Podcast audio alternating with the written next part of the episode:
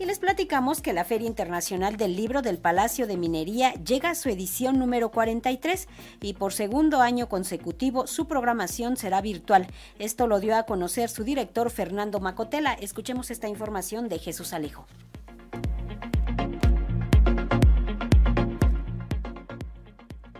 Las condiciones con la pandemia han cambiado por el momento. Sin embargo, una feria como la del Palacio de Minería se planea con bastante antelación, de ahí que se haya quedado tal cual se pensó en los últimos meses, netamente virtual. Yo le diría que la parte más difícil es el poder definir si la feria se va a hacer o no se va a hacer, cómo se va a hacer y cuándo se va a hacer, ¿no?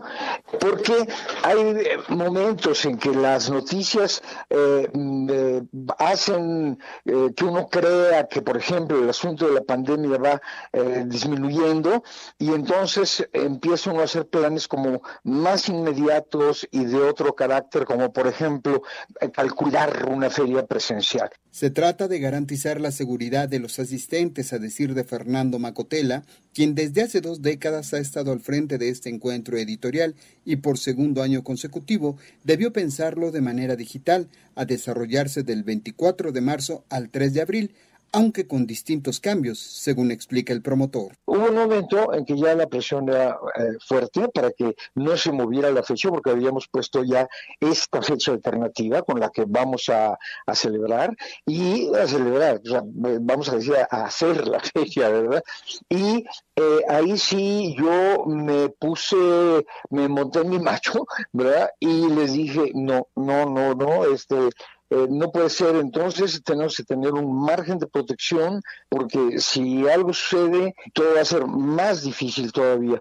Una de las preguntas recurrentes a las distintas redes sociales de la Feria Internacional del Libro del Palacio de Minería es qué va a suceder con la venta de los libros y para ello en cada actividad habrá un enlace para la adquisición de las publicaciones, si bien el programa de actividades no tendrá tantas presentaciones. Es que estas cosas uno no las puede decidir un mes antes.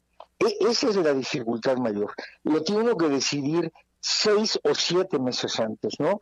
Porque si no, no salen las cosas este, no, no, no alcanza el tiempo, no podemos estar esperando hasta el último minuto para decirle a la gente, bueno, sí, sí, vamos a presentar su libro. Bueno, sí, este, y, bueno, ¿y en qué fecha? Y todo para avisarle al autor y para avisarle a los eh, presentadores y etcétera. Todo eso requiere bastante tiempo de preparación, eh, no nada más nuestra, sino de los participantes, ¿verdad? Y entonces, cuando se tomó la decisión del 24 de marzo al 3 de abril, yo pienso, yo pienso, creo recordar que fue como a mediados fines de septiembre, ¿no? Tan solo hay que recordar que de las 1.300 actividades que integraban el programa de la feria en forma presencial, ahora serán alrededor de 100, aunque con algunas tradiciones, como la conmemoración de las efemérides, los ciclos de divulgación de la ciencia y, por supuesto, el acercamiento al tema que hoy preocupa en todo el mundo, como la pandemia. La ganancia principal es que la gente no piense que no existe la feria, ¿no? Que se haga la feria. Tuvimos, la verdad, muchísima más gente hace un año de la que imaginábamos, ¿no? Contabilizar eso, porque bueno, pues con una vez que usted se meta a filminería, eso pues bueno, hay partes que lo registran y todo. Me gusta pues estar lo más cerca posible de la realidad, porque si no nos acercamos a ella en todos los aspectos político, económico, etcétera, pues no sabemos en qué estamos viviendo, en qué país o en qué condiciones, ¿verdad? Así, la edición 43 de la Feria Internacional del Libro del Palacio de Minería se realizará del 24 de marzo al 3 de abril.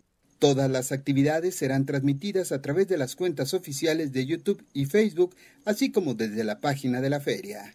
Para Radio Educación, Jesús Alejo Santiago.